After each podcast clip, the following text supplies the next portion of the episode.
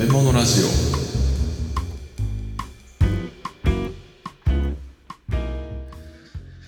食べ物の世界を探求する食べ物ラジオのカチャ料理無道武藤拓郎と武藤太郎です。このラジオは少し変わった経歴の料理人兄弟が食べ物の知られざる世界をちょっと変わった視点から学んでいくラジオ番組です。はい。えー今日はね、久しぶりに食べ物ラジオサポーターのディスコードで生配信をしております。はい。まだね、誰も来てないですけど、はい急にいつもね、いつもながら急に始めるんで、あの通知も送ってないんでね、あの気づいた方が入ってくるというね、えーいつもフリーダムでやっております。はい。はい。あのーちょうど先日ね、うん。えっ、と、妻が、えー母乳のね、はい。勉強会にちょうど参加してまして、ほう。どうして、えー子供が生まれると、どうやって母親はそのミルクを作るという命令を受け取るのかっていう話を聞いてきたそうで。おーなるほど。はい。面白いですね。まあ、あの、母乳の話はね、人の母乳の話はそのうち出てくると思うんで、はい。えーとりあえずその辺はちょっと詳しくいろいろ聞いたんだけど、うん。まあ面白かったっていうところで今回はとどめておこうかなと。なるほど。じゃあその時が来たら、うん僕が教えてもらいましょう。なんでね、はい。食べラジ初のタクがメインで解説をする回になるかもしれませんね。はそい。んなボリュームはない。あ そうですか。はい。1時間はね、まあ妻はすごい楽しそうでしたけどね。うんうんえ。ー自分も行けばよかったなと思って、ちょっとはいまあ仕事があったんで行けなかったんですけど、今回のシリーズとちょうどタイミングがかぶってね、うん。興味が出てきたところで、いいタイミングでミルクやってるんで、うん。もう少しちょっとマニアックなところを突っ込むかもしれません。わかりました。はい。えー答えられる範囲で頑張っていきたいと思います。なんか自由研究の質問のラジオみたいなね。あ、そう。うん。はい。はい、ということで、えー本編いきたいと思います。はい。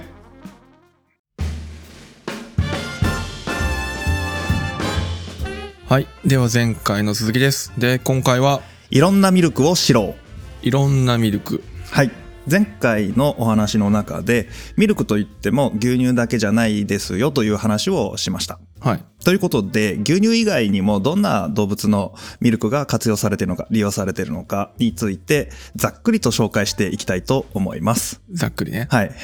ざっくりか、これ。ざっくりだと思いますよ。い台本見る限りはすごい量入ってるけど。やすごい量入ってるのはその動物たちが12345種類並んでるのでたくさんに見えるんですけどうん。それぞれはそんなに多くないと思いますよ。ああ、そうなんだ。はい。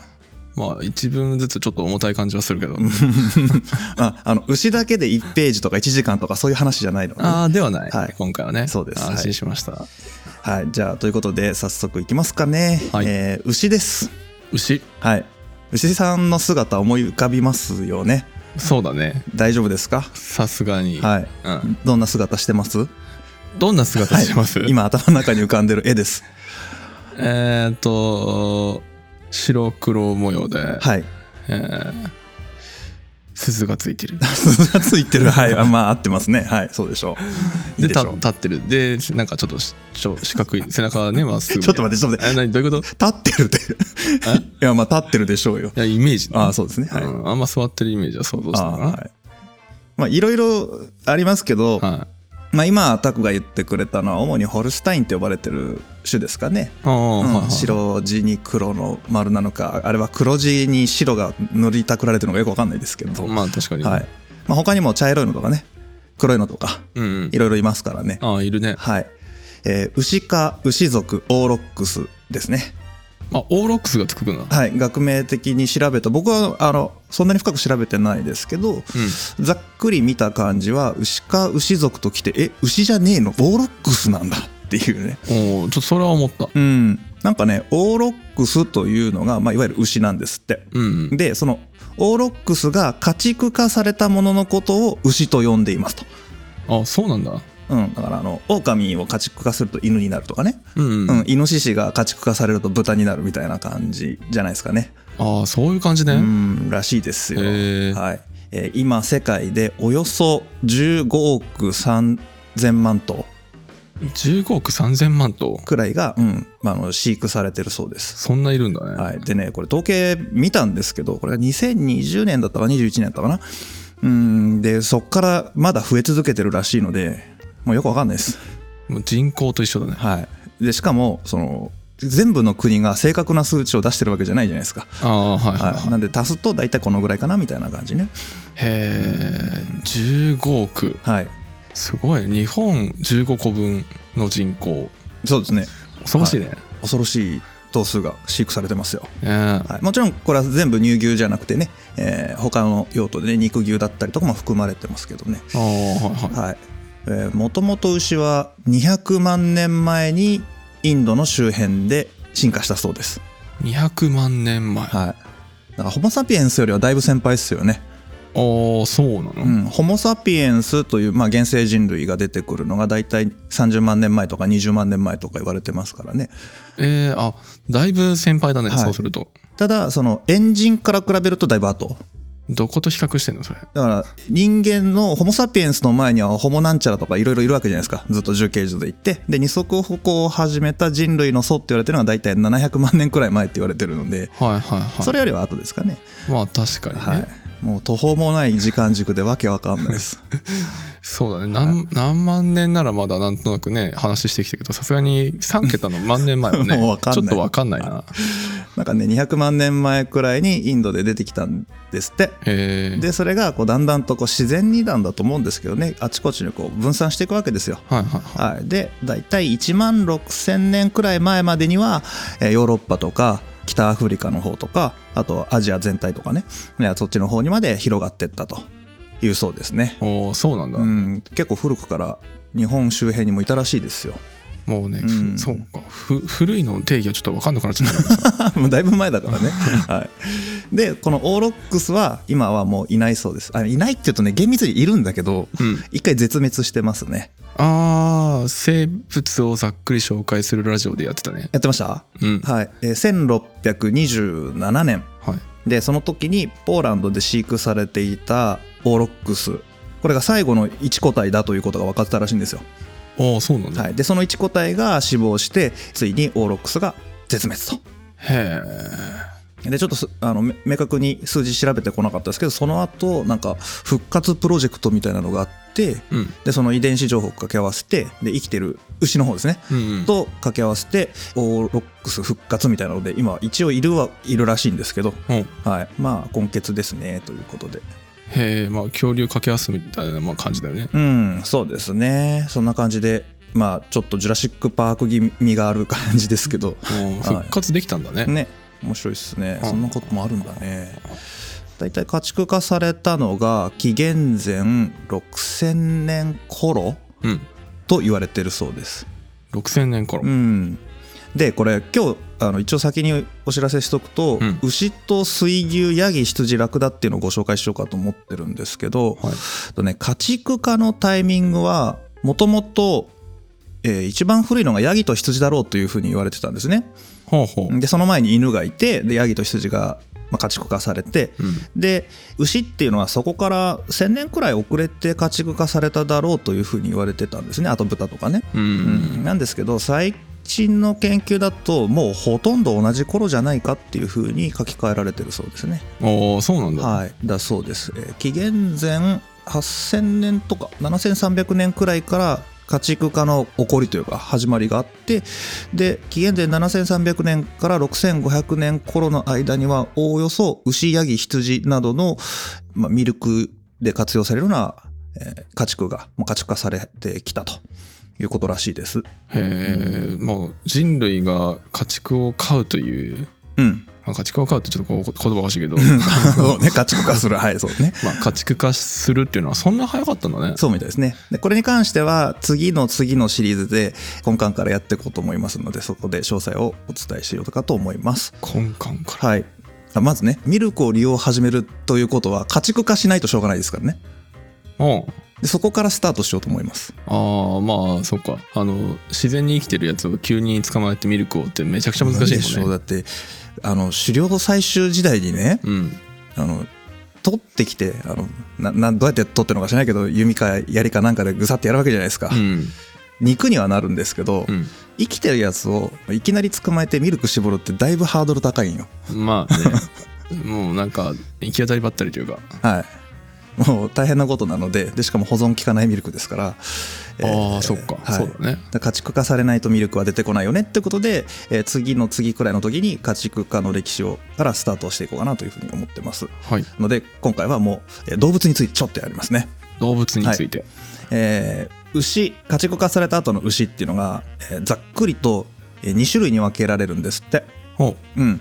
コブ牛とコブなし牛コブ牛と？コブなし牛？はい。うん？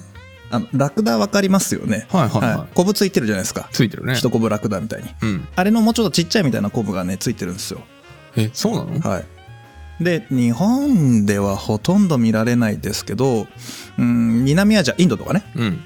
うん、あっちの方だと割とコブ付きのコブ牛がねえ主流だそうです。コブ付きの牛がいるんだ。そう。背中にコブがポーッとついてるというね。へえうん、なんでまあ細かいところはちょっと僕も調べきれなかったですけど、もしかしたらその日本の平安時代以前ね、えー奈良時代とかもっと古墳時代とか分かんないですけど、はい。その時代に牛車を引くとかああいうので使われてたようなやつは拳だったかもねっていううん。そん。な感じですねまあそうなん。だね、はい、その拳がねなん。でその南アジアとか今あのアフリカの北の方とか、はいえーあとはね最近だとブラジルだとかそっちの方でも飼われ始めてるそうなん。ですけど、うん、彼らはねあの暑さに強いん。ですよ、暑さに強いうん、暑くて平気へえでしかもその熱帯性の病気とかあと虫すごいじゃないですか。うんうん。暑いとこって。そうだね。その辺にもちょっと抵抗力を持っていると。いうことがあるので、まあ、いわゆる僕らが知ってるあのホルスタイン系のねああいうのよりも強いので暑い地域では重宝されてるそうですねああそうなんだね。はいらしいですよ。涼しいとこのイメージだったけど。うん。なんかあの涼しいとこに強い牛とお暑いとこに強い牛っていうのがあるんだそうです。ああまあだいぶ前に置かれてるもんね。うん。あのいろいろな場所にね。もう言ってもあの家畜化されてからかれこれ1万年近く経ちますんでね。えーえーえまあ植物も進化できたからね。ーはい。1万年だったらだいぶ、ね。はい、で僕らが一番よく知っている乳牛といえばうん。やっぱりホルスタインですよね、ホルスタイン、うん、これねちょっと読んでて面白かったんですけどあのホルスタインっていうのは地名なんですってもともとえ地名なの、うん。ドイツのホルシュタイン州ってまあ州があるんですって、ほう。うん、でそこが起源らしいんですね、あドイツなんだね。はい、なんですけどもうん。今の僕らが知ってるあのホルスタインのあの形になったのはオランダなんですってオランダでなったの？そう。もともとドイツのホルシュタイン州で酪農がされてましたと、うんうん。えーゲルマン系民族ですよね。はいはいはい。でゲルマン人がだんだんあちこちに移動していったりするじゃないですか。うんうん。歴史上ね、うん。その時にそのホルスタイン州の牛を連れてオランダに入植した人たちもいるわけですね。ほうほうほう。でそこにはあのオランダのフリースラントっていう地域でその酪農が行われたらしいんです。うん。でそのフリースラントで改良されたのがあの白黒の種なんですってミルクいっぱい出すやつ。おうんうん。うん。なのでホルスタインって僕ら通称で呼んでますけど正確な名前正式な名前っていうのが、えーホルシュタイン・フリーシアンっていうらしいんですよ。ホルシュタインフリーシアン？フリーシアンっていうのはフリースラントのとかそういう意味でしょうねきっとね。ほうんうん。うん。だドイツのホルシュタイン州に起源を持ってフリースラントでえー改良された牛っていう意味でホルシュタイン・フリーシアンっていうあの2つの名前がこうなんだな名字と名前みたいな感じでついてるんだって。へえでこれを日本に来た時にほら日本人って略すじゃんすぐ。うんうん。しかもあの初めの言葉言うでしょ？うんうん。アメリカ合衆国は合衆国抜きにしてアメリカって呼んじゃうみたいなね、ああはいはいはい。そんな感じでホルシュタインだけをよ呼んじゃってるんですって、ああまあ人の名前呼ぶ時も名字で基本呼ぶよね、うん、だけどヨーロッパの人たちはあの牛の品種のことを基本的にはフリーシアンって呼ぶらしい、フリーシアンって呼ぶの、うん、ようになったみたい。もともとはねあのヨーロッパの人たちもホルシュタイン種とか言ってるんだけど、起源考えたらこれ確かに起源はホルシュタイン種ではあるんだけどもうん。うん普通に発祥はフリースラントだよねってことであのホルシュタイン・フリーシアンになったんだって、ああはいはいはい、うん。でそれに敬意を払ってフリーシアンと略称で呼ぶことが一般的なんですって、へえそうなんだ。うん、だから僕らもねフリーシアンにしたらいいんじゃないですか。うんうん。という感じ。どういうこと？あ呼ぶのもね。呼ぶのをね、うん、もういきなり分かんなくなっちゃうけどね。わかんないでしょなんでこんなに浸透したことは急に変えたところで僕らが言ったところで何も変わらないけどね。まあそうです。ね全部ディスコードの中だけだよ通じるのは。ああそうかもしれない、うん。はい。まあ、あとはねあの有名なとこだとホルスタイン以外にもねジャージー牛とかね、うん。ガーンジー牛とかありますけどこの辺の牛の一番の特徴、まあ、乳牛って言ってるぐらいですからね、うん。うん、ミルクの生産能力がめちゃくちゃ高いと、ああはいはい、うん、なんならねその牛さんは自分の子供を育てるためにミルクを出すわけじゃないですか。うんうんうん。もうねそんなにいらんぞっていうぐらい出すんですよ。ああそうなんだ、はい、あのねだいたいミルクの最高生産量あの搾乳量とか言いますけどうん。年間で5000キロから1万キロ。何が？ミルク。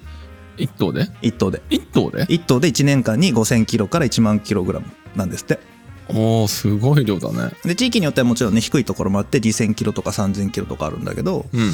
そのアメリカとかね、えー中国とか日本とかそのえーそのためにえー酪農、やってますみたいなとこだと、うん。結構多い傾向にあるんだって、へえうん、あの栄養状態がいい地域はね大体こうなるらしいんですよ。そうなんだ、はい、でその中でも稀にとんでもない個体がいてねうんうん。2万キログラム超えがいるらしい。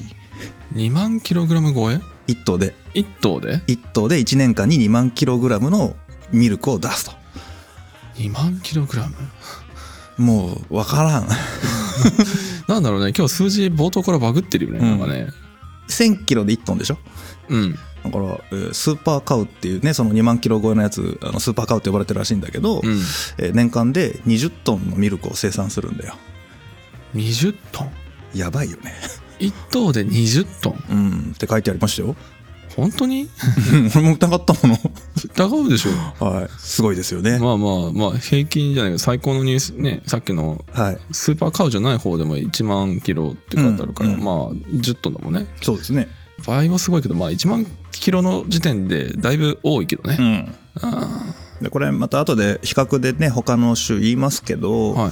あの牛さんだってもともとこんなじゃないわけですよ、まあそうなんだ、このホルシュタイン・フリーシアンが特別にこの量が多いっていう傾向にあるんですよね、ほうほうほう、それは人類が何千年もの間ミルクの生産量が上がるように品種改良してきた、まあ、選抜をしてきたってことですよね。うんうん。結果としてミルクめちゃくちゃ出すよっていう牛ができちゃった。うんう。んその代表格に、まあ、日本では特に知られてるのがホルシュタイン。氏で、えー年間まあ5000キロは超えるかな。はあ。みたいなことになりましたとはあはあはあ。いうことだそうですよ。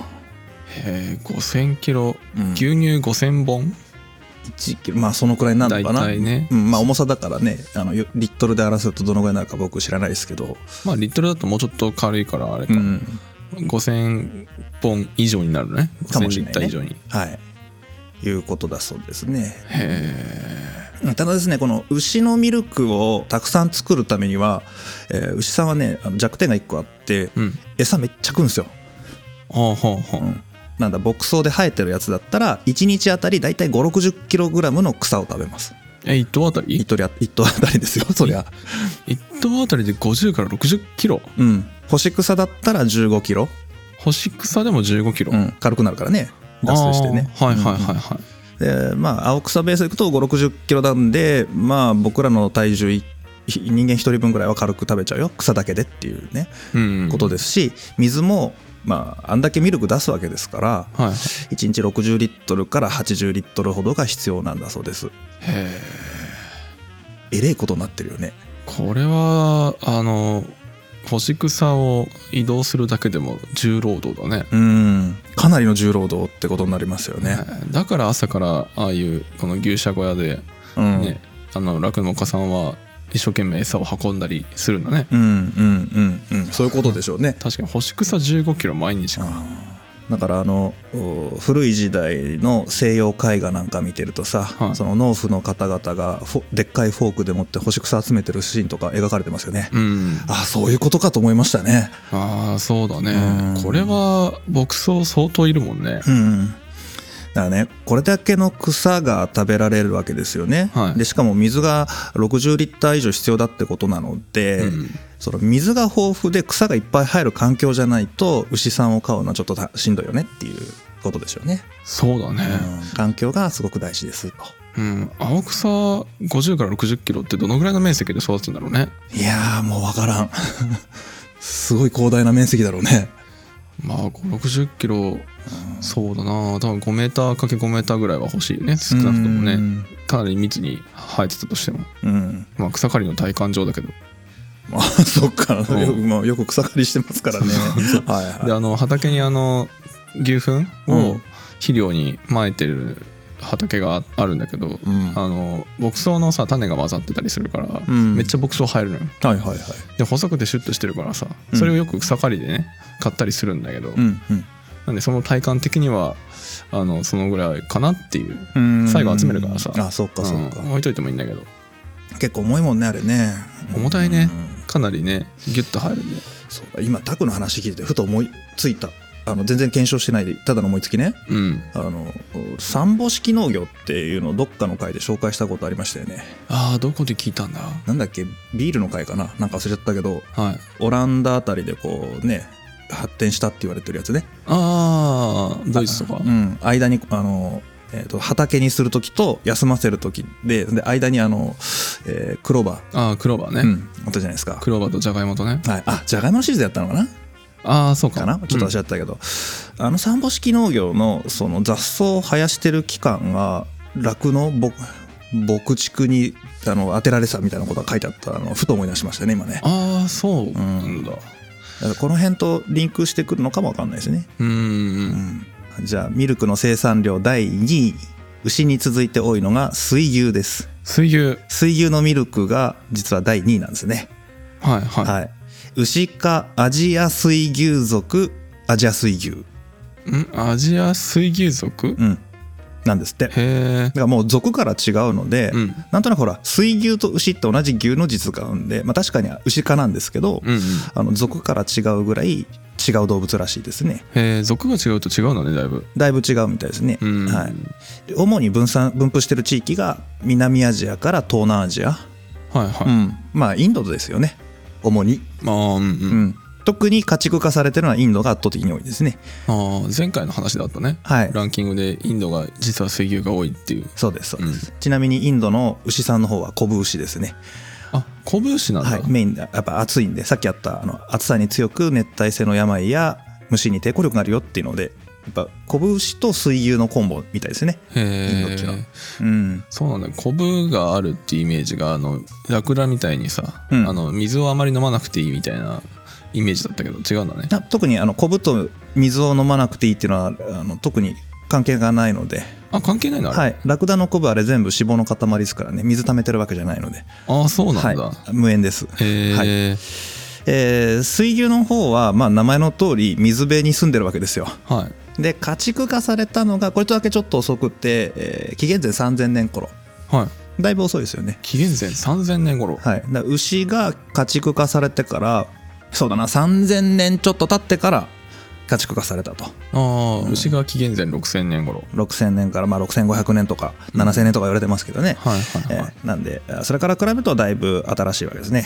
5000年前。うん。そう5000年前。うん。もうバグるわこれ。今日は反応がわからん、うん。あのいきなり冒頭であんなことあんな昔の話するからさ、時間軸がねうん。長いので、ははい。まあ仏作さんに比べればですよ。は いどこどういう比べ方をしてんの？進化ですからね。まあはい。進化ね。ね。家畜化も大体古いですよ。えーとあとはまあその家畜化された後には、まあ、主にはそのインドあたりで家畜化されるわけですけれども、はい。あのゴマのシリーズでもお話が出たように中央アジアを通って中国の方にこう水牛が伝わっていって一部、えー中国のあたりでもこう水牛が家畜化されたりとかですね、えーあとは地中海、地中海、うん、で西方面にも広がっていくわけですよ。あ西方面なんだ。そうですね。今だったらイタリアのあたりとかね、うん。えーあの辺でもアジア水牛の水牛があ家畜として飼われているうん。ということだそうですね。はいはい。はい、で、えーまたさっきのあの牛のところでも同じなんですけど南米とかね、南米、うん。オーストラリアとかそちらの方でもここ近年では家畜がこうされるようになってきたと。いうことだそうです。ほう。うん、でこれねあの他の地域にまで移植していくにはやっぱり水牛なりのメリットがあるわけですね。う。ん、これはねあの栄養が低い餌でもよく育つっていう特徴があるんですよ。ああそうなんだ、うん。強い。へえじゃあ北の国向きなんだね北の国というかまあ暑いとこだけどね主にね。暑いとこなの、うん。あの暑いところでで例えば消化にあんまり良くないような葉っぱとかね、うんうん。うん、栄養価の低いような葉っぱでも元気に育つ。だから同じ量の同じ餌を牛に与えるとちょっと大変なんだけど、うんうん。うん、水牛だったら元気に育つよっていう感じかな。あそうなんだ、うん。へえんかす少なくていいっていうとなんか寒い地域のイメージが出ちゃったけど。まあ少ないっていうのもあるかもしれないですけど、うん。まあどちらかというとその餌そのものの栄養価が低いっていう感じなのかな。あそうなの、ううん。んそういうのでも大丈夫だしあの1回1回の量がそんなに多くないらしいんですね。うんうん。うん。であの草がメインなんだけどね牛と違うのはね木の葉っぱとかもむしゃむしゃ食べるんで、うんうん。うん。まあ、割といろいろ食べてくれてそれなりに元気に育ちますよと。うんうん。で牛と大きく違うのが1回の食事量は少ないんだけど回数が多い。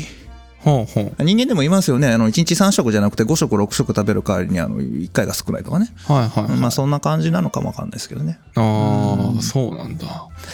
ですねこのうん栄養価の低い餌でもよく育つしミルクも出してくれるんですけど、うん。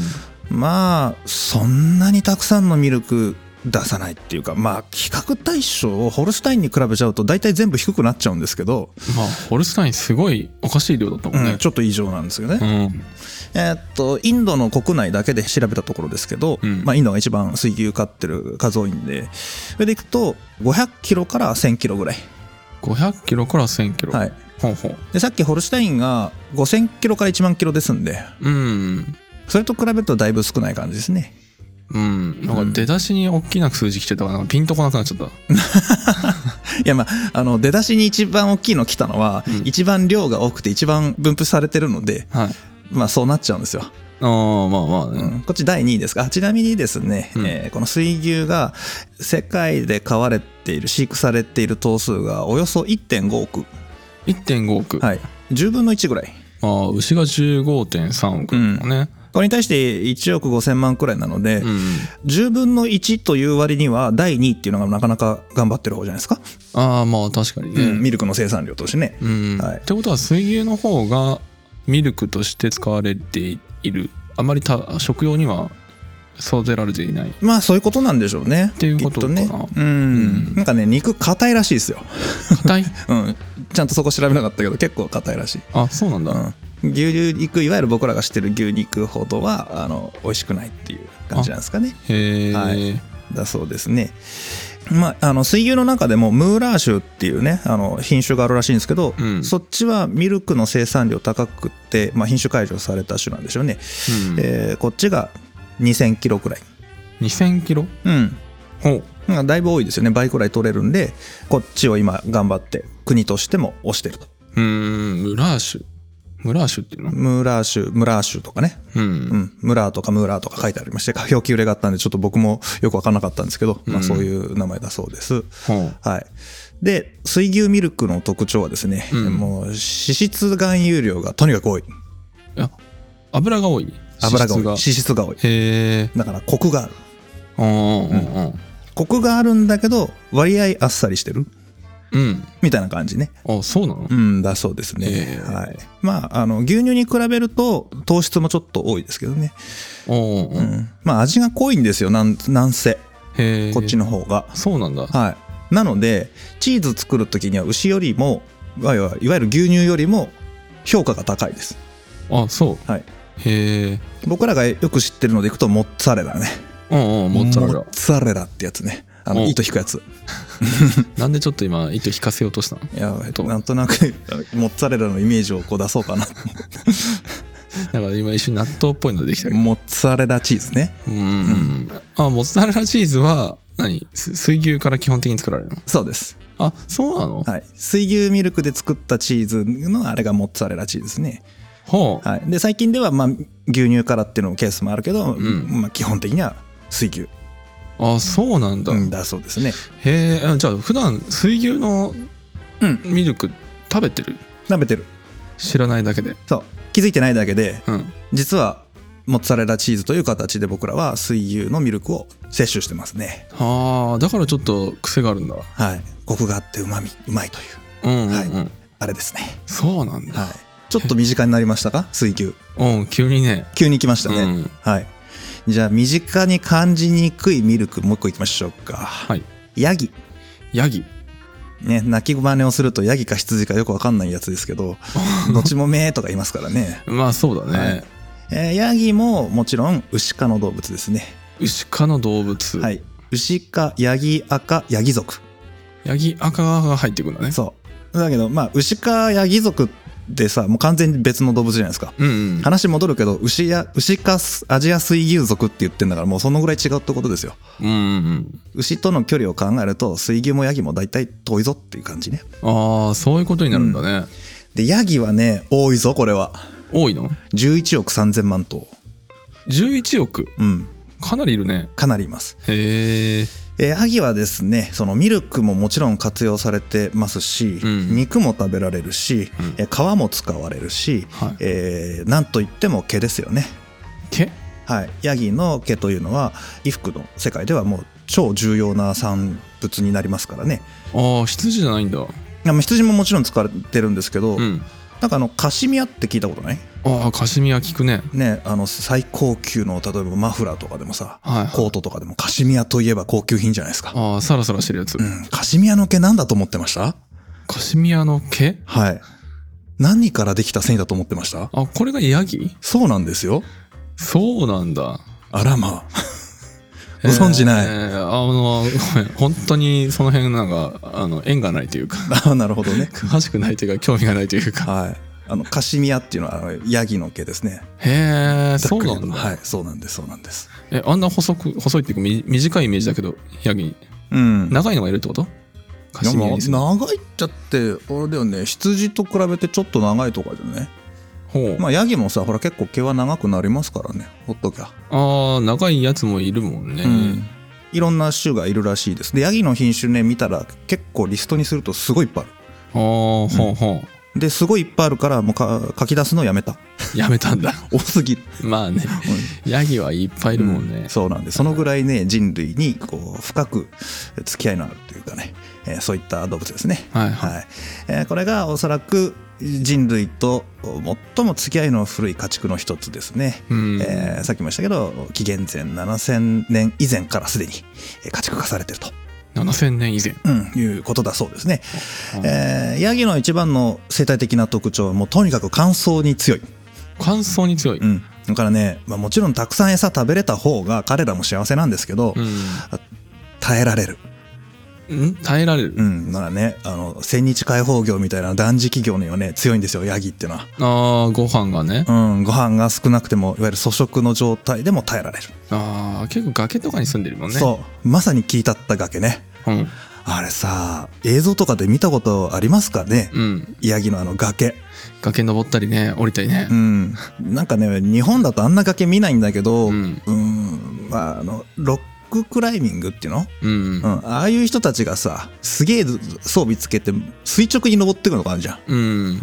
もうほぼ90度みたいなとこ。うん。あそこジャンプすんだよねヤギって。ああそうだよね。パパパパっていくじゃん。あの断崖絶壁ってやつだね。そう。本当の。だあんなとこで生きていけるからつまり粗食でも耐えられるみたいなね。そうだね、うん。あの崖を移動しながらたまに食べてるからね。そう。崖の隙間に生えてる草とかね。すごいよねあれでね餌がねまああの今飼育されてるやつだと1日あたり5キロぐらいは食べるみたいね。ああ1日5キロ、うん。ああそれでも結構食べるんだね、うん。まあオルスタイン50キロから考えると10分の1ですけどね。いやまあそうだけど重さがさ。まあね。あそれでいくとあれですよ。あの年間の出入量が500キロから1000キロぐらいあるんでうん。まあ水牛並みですよ。質あ質入量っていうとミルクね。ミルクの量がね。うんうん。ミルクの量が水牛並みなのにうん。牛の10分の1ぐらいの餌でいけるんで。はあはあ、は割とミルクの生産効率高いですよね。あ、確かに。水牛から比べたらだいぶ抑えられてコスパいいというか、うん。で日本はそのヤギミルクあるんだけどそんなにメジャーじゃないので1頭あたりのミルクの年間産出量平均が 422kg らしいんですよ。ちょっと低いああ、うん。日本はちょっと少なめなんだ。ちょっと少ない、うん。ただ記録だと1800キロ超えのヤギもあるし、おそんなでかい、うん、アメリカ大陸とか行くと結構そのぐらいクラスいるんですって。1800キロ？1.8トンのうん。体を持つヤギがいる、あ重さじゃなくてねミルクの量。量がね、うん。はいはい、でギネスに載ってる世界最高記録がうん、4000キロのミルクを出したと。4トン？うんヤギ1頭でそうそうそう。え？1年間ね。1年間で、うん。うん、どうどうなってんだろう体。分からん。まあ栄養状態もあるんじゃないうん。うん、あとねあの今回ちゃんと細かくせ紹介しないですけど、うん。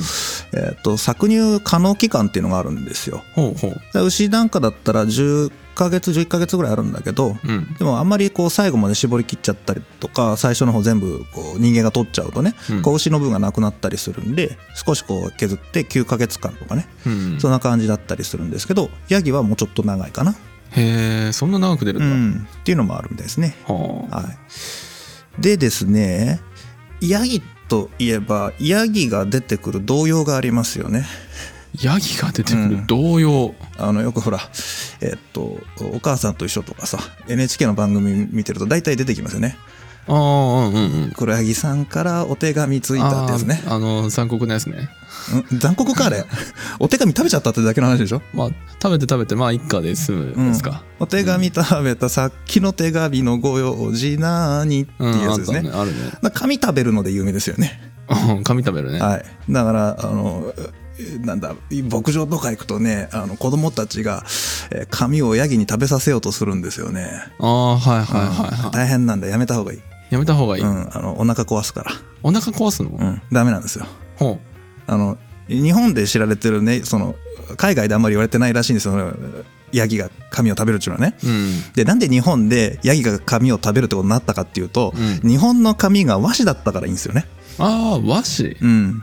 であの和紙っていうのはさ、うん。基本的に海苔使わないわけですよ。うん、うん。ね。でまあ、使ったとしてもでんぷん海苔なんであの米溶いたやつとかね。そうだね、うん。食べ物だもんね。食べ物ですね。でえー原料っていうのは楮とか三つ股の樹皮ですよね。木の皮。はああはいはい。木の皮。あい、でヤギっていうのはね木の皮食べるんですもともと。あ食べるね、うん。確かに。木の皮を水に溶かして繊維だけ取ってすいたものはそれは食べられるんですよ。確かに。当たり前なんです、餌そのものだもんうん。ね、人間で言ったらもうビーフジャーキーみたいになってるだけの状態なんで。うん、そうだね。そりゃ食べる。ただ現代の紙うん。ダメです。ほ当たり前ですけどまず硬いのとあとめっちゃいろんな薬剤入ってる。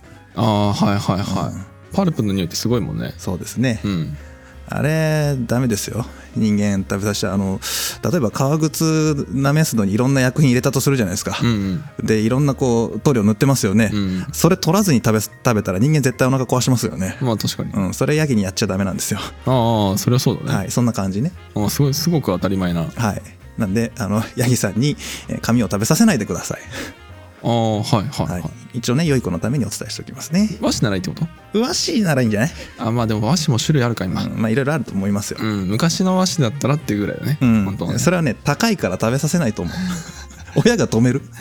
待てってなる。でもなんか和紙さ最後あの1年間で1回ぐらい張り替えちゃうじあーひあの障子の？ゃん障子の。いやだけど今みんな障子に貼ってる和紙さ本物の和紙使ってるかね？ああまあね。まあでも高級和紙とかだったら。あーまあ高級和紙だったらね。ああのうん。張り替える時にこう捨てずにそのまま。まあ他に使い道あるか。うん。うん、まあ、わざわざ食べさせないと思いますよ。まあそうだねはい。じゃあ味ね。味。はい味。味はねあのな味なんなんだろうね。濃い香りがいいらしいよ。香りがいい、うん。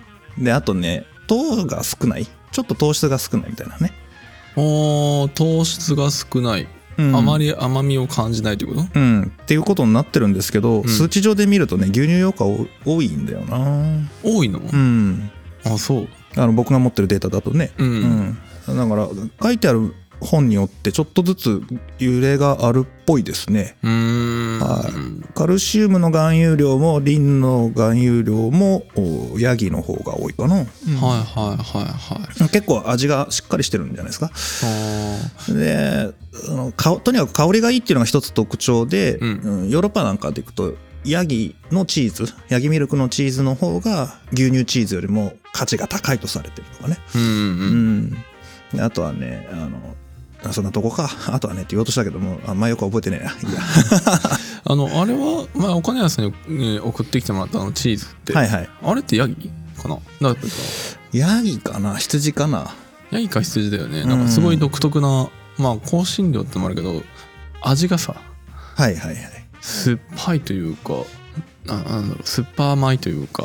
えっとねそれに関してはうん。またこのシリーズのどこかでお話をしますけれども、うん。チーズの作り方にもいろいろあるんで、ああそうなんだ、はい。えー生乳生のミルクからダイレクトでチーズに行くケースもあれば、うん、えー酸乳参入、酸えーっといわゆるヨーグルトですね、うんあの状態にしてからチーズを作るケースも結構多いので,、あそうなんだ、はい、でヨーグルトを経由したチーズは当然乳酸菌が含まれてますから、うん。酸味が強くなりますね、うんうんうんはい、とかそういうのもあります、ああそうか、はい。まあチーズちょっと好きだけどさ、うんあの種類はわかるけど、うん。製造方法は分かってないからさ、はい、このシリーズはミルクなので、うん。そのチーズの奥深き世界をやるとですねまたチーズだけのこうシリーズがバーンと出てしまいますから、今日の今回のこのシリーズに関しては、チーズの入り口まで行って止めとこうかなと思います、あ入り口なの、はい、あの一応ねチーズとかヨーグルトとかバターの入り口をやらないと、うん。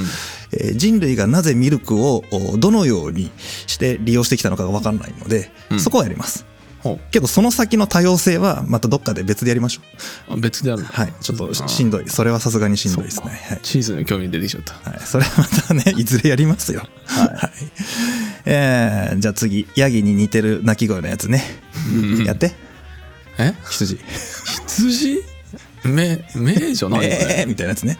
うん、ヤギと羊の違いがよくわかんないけど、ええか目なんじゃないの、ね、日本人にはそう聞こえますけどね。聞こえるね、はい、他の国は知りません。あまあ羊はあの気性が荒いイメージしかないけど、ね、あ発狂するっていうー、えーどっちだろうね。ヤギと羊だと、どっちが気性荒いんだろうね。ヤギなんかはね、ちょっと驚くと突進してきたりとかするんでね。ああ角あるしね、はい、うん羊よりも僕はヤギの方がね、怖いかな。ああ羊はそうだねうん、まあ羊もやるけどね。うんあの近所の農家さんのとこで僕後ろからドーンってやられたことありますけど、うん俺が追いかけられてる時に兄ちゃんが抑えた記憶は、はい、あのねどうでもいい話ですけど、うちの近所にキウイフルーツカントリーっていうねキウイの農園があるんですよ。はいはい。そこであの下草を刈るのが大変なので羊飼ってるんですよね、うん飼ってるね。でもう今ねあのだいぶ前の話なんでいないですけど、札番号がね33番。33番。覚えてるでしょ、うん。覚えてるの？彼がねよくと突進してくるのよね平野さんに気をつけろよって言われてたけど、マジで突進してくるからね。後ろ姿を見せるとすぐねドンってくんだよあれ危険だったよねはい結構ね。なのでねみんあの名前が江川くんね。まあそうなんだ、はい。名前あったんだ。名前つけたの江川君って。あの背番号33番っていうんでね。あどうでもいいです。そうです。野球の江川さんね、はい、はい、どうでもいい話でした。はい。その羊ですね、うん。えー日本だと綿羊とかねあのサフォークなんかがよく多いですけど、うん。えー肉牛とあ肉牛茶は、えー、と肉用の羊としても飼われてる。で、えー世界で、えー10億頭以上、10億頭以上、うん、でヤギ並みかそれ以上か分かりません、ほう、うん。多すぎて分かんない。そこはなんか以上なんだねこうん、れだけ、ていうかねヤギ水牛羊ラクダあの統計が多分あるんですよ。うんうん。あるんですけどそこの世界の生産、えー飼育頭数を正確にしようと思ったらそこ有料なんで、ああはいはい、はい、ちょっとそこは触れてません。はい。牛だけ分かりました。あそういうことね、はいそういうことです。えーっとね羊はね割と大ぐらいですね。ん？よく食べます。ほう餌が青草ベースで計算すると10キロぐらい1日。ああ10キロ。うん。じゃあやヤギの倍？倍。うん。でミルクの量が年間で200キロから300キロ。200キロから300キロ。あんまり作らない？だいぶ少ないですね。他がすごすぎてなんか少ない気がするけど。うんだって、えっと、牛ホルスタインが5000キロ以上じゃないですか。うん。で水牛が500キロから1000キロ。うん。でヤギも500キロから1000キロ。で羊が200キロから300キロなんで全部を下回りましたね今ね、そうだね。はい、一番少ないです、うん。これはねあの、まあ、ちょっと先に味言っちゃおうかな。羊はなんせね栄養価が高いんですよ、栄養価が高い、うん、味も濃い、ほう。うん、だからね例えばえー脂肪分脂質の含有量ね、うん、うん、これは牛よりも多い水牛よりもさらに多い、さらに多い、うん、濃い。へえでタンパク質の含有量も多い。うん。でミネラルも牛よりも多い。ほう。だからね脂質とタンパク質だけだったら牛の1.5倍から2倍ぐらいあるっていうね。うんうんうん。うん。すごいことになってますよ。すごいね。え、うん。そんな多いんだ。そう。とにかく濃ゆいうんまあ濃い分少ないってこと？そんな感じじゃないですか？ううんん。だからたくさん食べるし、多分、あの、調べきれなかったですけど、水もそれなりに飲むとは思うんですよ。だから、その、濃縮された状態で出てくるみたいなね。うんうん、そんな感じじゃないですかね。へえこれの濃縮度はどんぐらいなんだろうね？ね、不思議ですね。うん味の表現でね、こんなこと書いてありました。牛乳に生クリームを加えたようなコクと、ほのかな甘みと。牛乳に生クリームとを加えたようなコクうん。ね生クリームってさ、牛乳を濃縮したやつじゃないですか、言ったら。その脂質の分を。はいはいそれを牛乳に入れたっていう感じだから、あーめっちゃ濃厚だねうん、だいぶ濃いっていう感じ、だいぶ濃いねうん、そんな感じらしいですね。生クリームほどではないんださすがにうん、生クリームはね、だいぶあの濃縮してるんでね、そうだよねはい。まあ、いう感じだと思いますで、うん。えーっとね、羊はね、ちょっと餌の食べ方とか、性格に特徴的なところがあって、うん。まあ、基本的にあの牛かみなそうなんですけど、集団行動するんですよね。うんうんうん。で、そんな中でも羊が特にえー集団行動の気質が強くてですね、うん。うん。大体牛なんかだと集団の中でリーダー格っていうのができると。でそのリーダー格の動きに合わせて集団が動いていくっていう傾向なんですけど、うん。羊はリーダー格が決まることもあれば決まらなくても集団行動するんですって。はだからえどれか一頭最初に動き出した一頭に従う。ああーそうなんだ。みたいな感じなんだって。ああだだからあの牧羊犬が追いかけますと移動してくるの？そうですって。へだから動き出しをこうプッてやると。ただもちろんはぐれてくんだけどね、えうん。一回僕あのニュージーランド行った時にあの羊飼ってるとこにファームステイさせてもらったので、えー犬がメインの集団2000頭ぐらいをね、うん。えー追い込んでたんですよ、うん。したらえー50頭ぐらいが別グループ作って別のとこにいたんですよ。うん。で僕とお高校時代の候補と後輩と一緒に同じとこ行ったんですけどうんちょっとお前ら2人であの50頭追い込めって言われて。あ そこ人力なんだ。人力。でその牧場のお母さんと3人でやったんですけど、うん。えぐい。えぐいんだ。はまずね斜面が急斜面。はいはいはい。でそれを登るとか下るんだったらいいんだけど横移動すんだよね横移動？はい。へえ。その斜面を、えー、と僕ら3人だったので、うん。えー僕が一番上の高いところにいてで真ん中にお母さんがいて一番下の低いところに後輩がいてそこからね声を立ててね、えー大きく手を振って威嚇しながら追い込んでいくっていうねやりましたよ。そこまでに手振って威嚇するんだ。ほうほうほうとか言って。うん。追い込むんですけどね、えー最初の一頭がグッて動き出して集団化してくれるとあとは楽なんですけど、うん。その塊クラスターを作るのがちょっと初め大変だったイメージがありますけどね。まあプロがやったら違うんでしょうね。そうだね。だから牧羊犬って運動量多いんだねすんごい。うん。そして賢くてよく訓練されてるよね、うんうんうんうん。感動しました。へでえっ、と羊の口元がねちょっと他の牛科の動物と違うんですよ、えうん？口元が違う。うん、唇が違う。唇が違う。あタクは唇何枚ついてますか？何枚？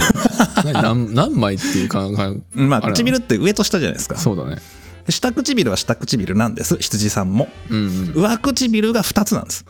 ああはあ分かれてるねそういえばね真ん中でパカッて分かれててしかもあれ指みたいに動くんですよああなんかモニョモニョ動いてるイメージはある。すんごいモニョモニョ動いてるじゃないですか、うん。あれ何のためにあるかっていうとあの草をね引っこ抜けるらしいですよね。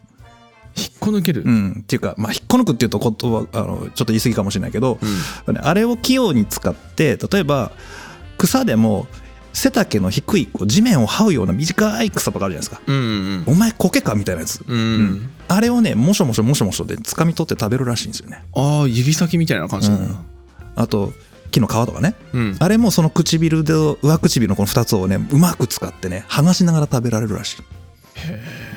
そんな頑丈なの？唇。あ結構動くみたいだよ。へえでこの自由に動かせる特殊なあの上唇があるおかげで、うん。そのなんだろうね牧草地？そのなんだ？平地？平野、ううんん草っ腹から、えー摂取できる草の量が牛よりも多くなるってことだよね、うん。根っこギリギリまでいけるしね。そうだね。うん。まあ根こそぎ食べれるってことでしょ。根こそぎ食べれる、うん。そして木の皮もいける。葉っぱもいける。はあ。まあ育ててる人からしたらもうとんでもない被害だけどね。うん。そうなんですよね、うん。だからそのさっきのキウフルーツカントリーの話だけじゃなくて、ん。その農家さんでね下草を食べてもらうためにヤギや羊を飼育してる方っていうのは多いですよね、えー油断すると木の皮剥ぎますんで キーフルスカントリー木の皮剥がれたらやばいね。あなんであそこは保護したりとかね。ああ、ね。うん。確かに動物園とかあのサファリパークみたいなとこ行くとああいうのって下巻いてあるもんね。うんみたいですね。そういうための保護なんじゃないかなと僕は勝手に想像してますけど。うんうん、はい。まあとりあえずねここまでがメインどころですよ。この4種類が、ほう。うん、生産量の多い順ベスト4ね。はいはいはい、で今のところ僕が、えー栄養比較表をお手製で頑張って作ったんですけど、ああこれね。うん、栄養成分で言ったらまあえー羊がぶっちぎりナンバーワンかな。はあ、うん。羊が？そうだね。エネルギー量も一番まあ同じ 100g あたりで計算すると、うん。羊が一番エネルギー量多いし、うん。タンパク質が最も多いのもうん羊だし、うん。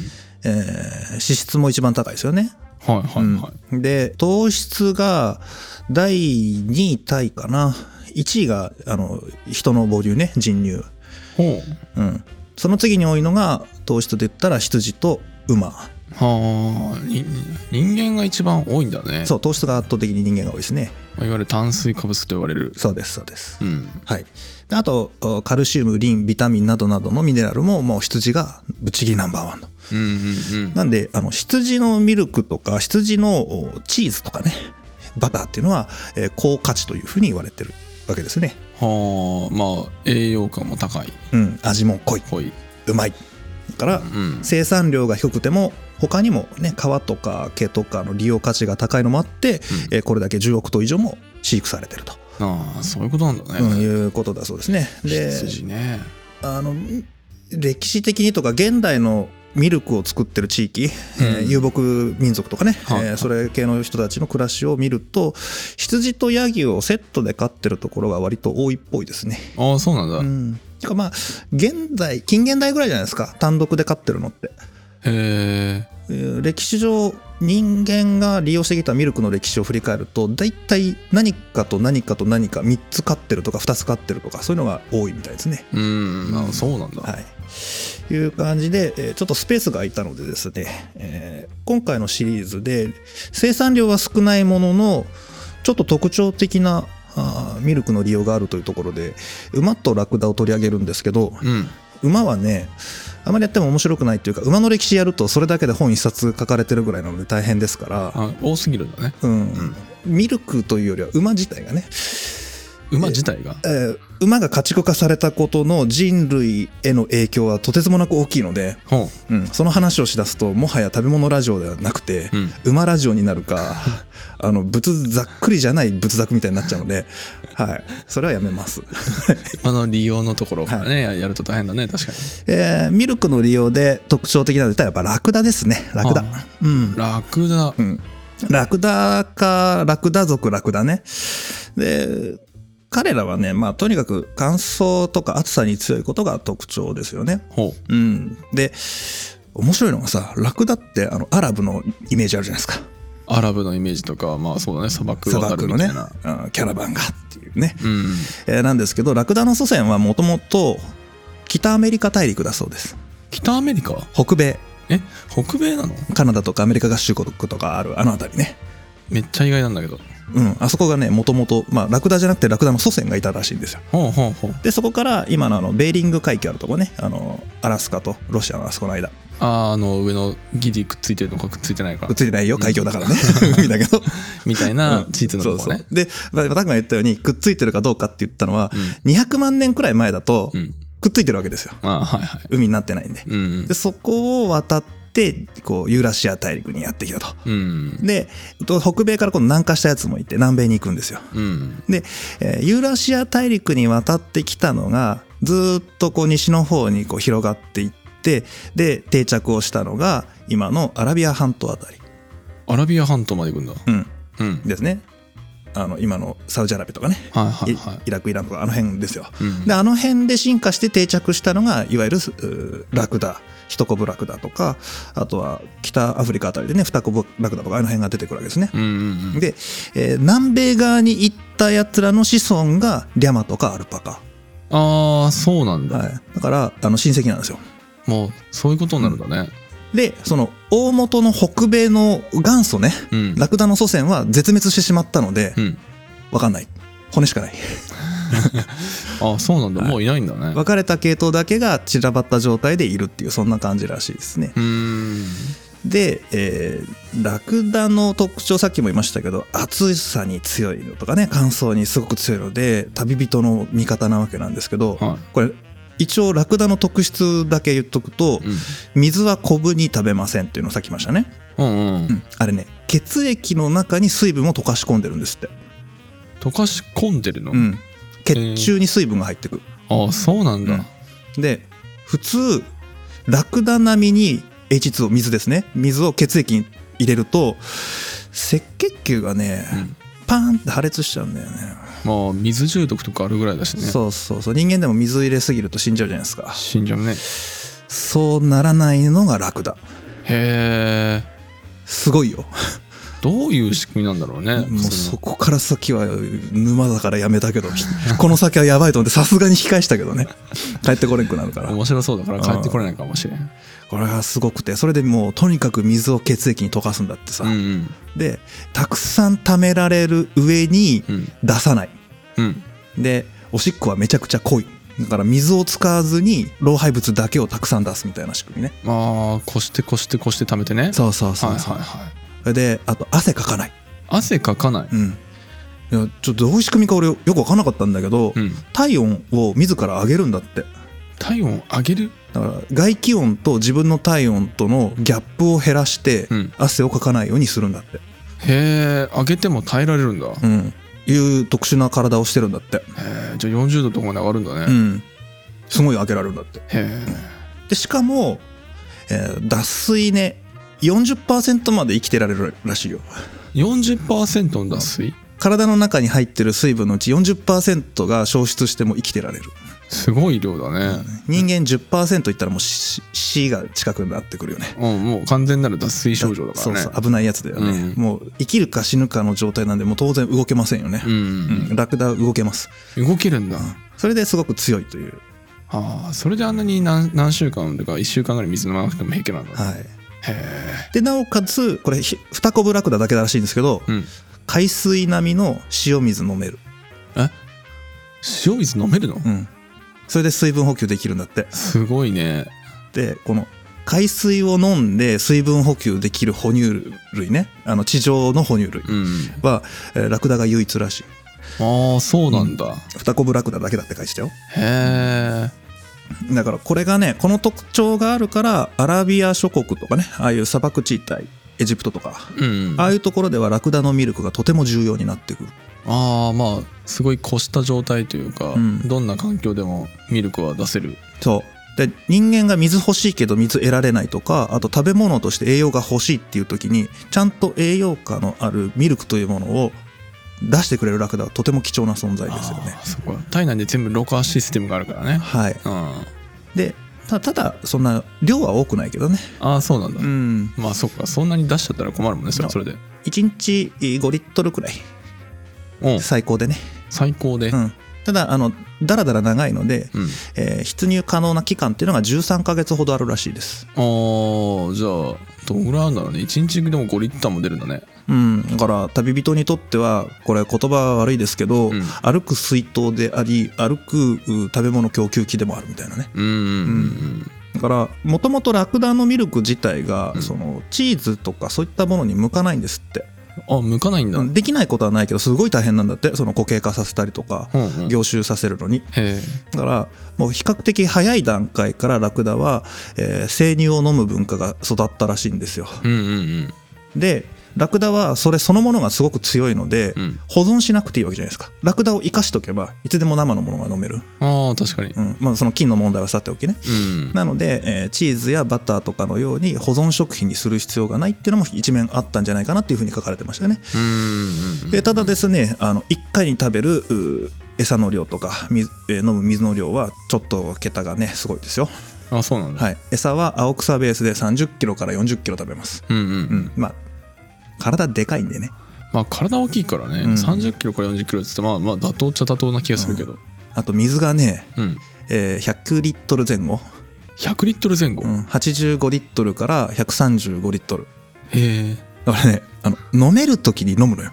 ああはいはいはい、でめっはい、ちゃ血液に溶かして貯めとくみたいなね、うん。じゃあ何日分か蓄えられるみたいな感じなんだ、だからオアシスに行ったりとか、うんあのキャラバンサライみたいなところでねこう泊まった時にはラクダにいっぱい水を飲ませますというのが、うんうんえーデフォだったそうですね。はい、っていうのが、まあ、ラクダのミルクの特徴です。はい特別味が濃いとかそういうわけでもなさそうですし栄養価がやたら高いというわけでも特にないです。はいそうなんだねなんならむしろ脂質低めですね。あそうなんだ、はい、で脂質低めなんでバターに向かないんです。ああ固まんないんだ。そうそうそう。でタンパク質あるけどタンパク質凝集しにくいんで、うん。チーズにもあんまり向かない。んで、うん。そんな感じらしいですね。そうなんだね、はい、というのが人類が利用してきたミルクベスト4プラス変わり種ラクダとうんうん。いうところですかね。はいはいはい。はい、そうなんだ。まあラクターなんか本当にいわゆる水筒的な感覚になっちゃうね、うん。こうやって見るとねね。他に比べて。ちょっと面白かったですねこれはね、うん。うん。面白かったっつってあの別にラクダだけ動物紹介ラジオじゃねえんだけどさ今回 食べ物ラジオなのか動物ラジオなのかって言われちゃってるけど食べ物を生産してくれる動物ラジオですね。まあそうね。まあ動物も食べ物ではあるといえばそうだからね、はい。うん、食べ物の定義広いからね。まあね。まあまあラクダは食べないけどねあんまりね。ラクダ食べ食べれるのかな？いや食べれるでしょ。まあ肉になるもんね、うん。そりゃそうだよね。しかも牛あ牛でもないのか、うん。ラクダはラクダかか。ラクダはラクダかですね。へえ。全く別物ですね。どんな味なんだろうねラクダとかね。うー、ん。あんまり食欲湧かないけどね。まあ食べたことないしイメージつかないからねまあそういうことでしょうね。うん。あの肉食っていうのはねまあその歴史話すとまた長くなるからやめるけどさ、うんうん。肉食いつやるんだろうね肉食あじゃあ今回のシリーズで一瞬肉食のはあの話をふっと触れますけどうん。えそれは後日に取っておくとしてうん。まああの集団行動してくれてミルクをいっぱい出してくれる動物っていうのはやっぱり人類にとっては非常に便利だったわけですよね。うん。うん、だからその集団行動をすることによって管理が楽とかね、はいはいはい、い。うことが一つ大きいですしミルクいっぱい出してくれた方がもちろんいいわけですし、うん。ラクダとか水牛、まあ、特にラクダは該当しませんけど多目的に使えるうん。というところも大きいですね。で、えー先ほどから多目的に使われたら毛とか皮とかミルク肉って話が多いんですけど移動手段っていうのがねありますから、まあ移動手段。うん。でそういう意味ではラクダっていうのは移動手段としてすごく優秀なわけですね。うん、まあメインな気がするけどね移動手段、うん、ラクダは。そうね。だからそういうことで言うと馬も同じですよねやっぱり。ああそうだね。騎馬民族にとって馬っていうのは非常に大事ですし。うん。面白かったのはねラクダはねえー戦闘部隊の乗り物だったそうなんですよ。戦闘部隊。うん、戦いの時の、まあ、乗馬するじゃないですか。うんうん。騎馬武者とか騎馬民族とか、えーラクダにも乗るわけですね。ああまあそっか。ラでもラクダがいる地域ってラクダぐらいしか踏破能力ないんじゃないの？かもしれないですし、うん。えーちょっと読んでいってこれネットの記事で見たんだけど、ううんん国連の部隊の中にラクダ部隊っていうのがね一部その国連の部隊じゃないけど国連に参加した国の中にラクダ部隊っていうのを持ってるうん軍隊があるそうですね。へえそうなんだ、うん。いうそういう使い方もあるんで、まあ、基本的に多目的にえー利用か人間にとってえーメリットがあると。うん。いう中でミルクというのがこう出てきたんじゃないかなというふうに思いますね。はあ。はい、そうなんだ、さあこれで1話ですね。はい。はい、今日は2話取りますんでねあそうなの？もうもう1本ありますから、はいはいはい。どうですか？今日のここまであの動物ラジオの感想を。動物ラジオの感想を、はい。そうだね。まあでも牛乳がさはい。思った以上に量作るんだねっていう。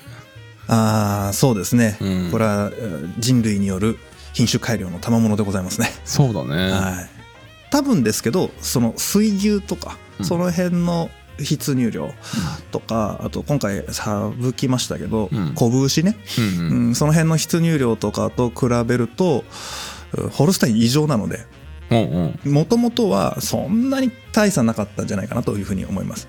そうなんだね、うん。なんかあれだね。こっちは今乳牛のさ餌の量うん。摂取量なんだけど、食肉の方のその干し草ってどうなんだろうね。その餌の量。ああそうですね。ねなんかうん。そこまで多いのかどうかっていう。そんなにミルク出さなければ妊婦さんと一緒で、うん、そんなに食べなくていいのかな？かもしれない。と思った。りうん、いや今回はうん。動物ラジオのようですけど、うん。あくまでもミルクを作る動物に絞ってますって。まああのに肉の方はちょっと今範囲外だろ今回は。そうあのそこ調べてるとねシリーズ牛とかなっちゃうから。まあちょっと比較としてね気になった確かに。そうですね、はい。だいぶ違いそうなイメージだね。ですね。それこそだって第1話でさその出産した母乳をあげる女性は太らないっていう話があったから、そんなにカロリー使うんだみたいな。っうーん。てなると牛もそうなのかなって思うあそうかもしれないですね。他はさなんか食用というよりかは基本牛乳メインというか、いろんな利用法の中に牛乳を牛乳のミルクを取るみたいなところあるけど、乳牛だけはさ本当にミルクのためにさうん。育てられてて、うん。でも食用の方は本当に食用としてだけうん。食肉としてだけ基本的にあの育てられてるから、うん。なんか違うのかなと思って、どうなんだろうね、うん。まあホルスタインもね僕ら知らずのうちにあの名前聞かないですけど食べてますけどね、まあはあはん。そうなんだ。スーパー行くと牛肉かっこ国産っていうのは割と乳牛のオスだったりしますよね、ああそうなんだうねん、うん、そんなにオスたくさんいらないですから。まあ確かに。はい酪農的にはね。うんうんうん。えーコメントが来てるねチャットがね。えー、ゴメスさんが乳なら何でもチーズやバターに加工できると思っていましたが、うん。その動物によって母乳の成分が違ってそれによって加工の向き不向きがあるんですね。ああラクダの話ですね。うん。でグレさんがララクダはアラビアの世界では日本の米的に財産としての意味合いが大きかったからうん。ですからね、はい読みました、そのとそういうふうに書いてありましたね。ああそうなんだね、は米とラクダなんだ、うん。日本でいう米みたいな立ち位置なんだね。い結構ねあのラクダは貴重な生き物というか財産ですよね。あーでもヤギとか羊でもそうだよね、うん。あのーなんか監禁したりとかはいはい。嫁入り道具みたいな、うん。そういう扱いもあるよね。はい。馬とかもそうですよね。あーあの馬は特に貴重なので。あそうなんだ。反数できないんですよあの動物。ああ戻して。そう。胃に入ったやつを口に戻してっていう作業が馬はできないんだ、馬はできないからその口に入れる食料に対して、うん。その栄養をどれだけ効率よく体に取り入れられるかっていうので言うとあんまり効率よくないんですよ。うんうんうん。の上にめっちゃカロリー消費するんですよね。あの走ったりなんかするから。はいはいはい。だからなんつったらいいのかな？すげえ燃費の悪い車みたいになってるんだよね馬って。ああでもその代わりスポーツカーみたいだからそう。あの機動力半端ない。機動力半端ないみたいうんただ大食いなんだね、な、うん、いうことらしいですね、えはい。ーはい。まあ、今回こんなとこですか？こんなところだね、はい。えー最後にお知らせです、はい。えー食べ物ラジオでは僕たち兄弟が調理した料理を通販サイトにて販売を始めました、うん。えー詳しくは概要欄リンクかまたは通販サイトチャトコロ料亭無糖で検索してください。2つ目は2024年2月24日25日に食べ物ラジオのオフ会を開催します、えー24日は、えー静岡県掛川市にある僕たちのお店カチャ料理無糖にてフグの食べ比べを行います。えー25日は静岡県静岡市にある地球環境史ミュージアムで開催されている特別展「稲米田んぼ」をみんなで見に行きます。こちらのオフ会は食べ物ラジオサポーターでもなくても、えーご参加いただけますので、えーまた2日間は難しいという方はどちらか1日での参加も可能です。えー締め切りは2月17日の土曜日までとなっておりますので詳細は概要欄からご覧ください。えーご参加お待ちしております。はい。ということではい。今回はこの辺で終わりたいと思います。ありがとうございました。ありがとうございました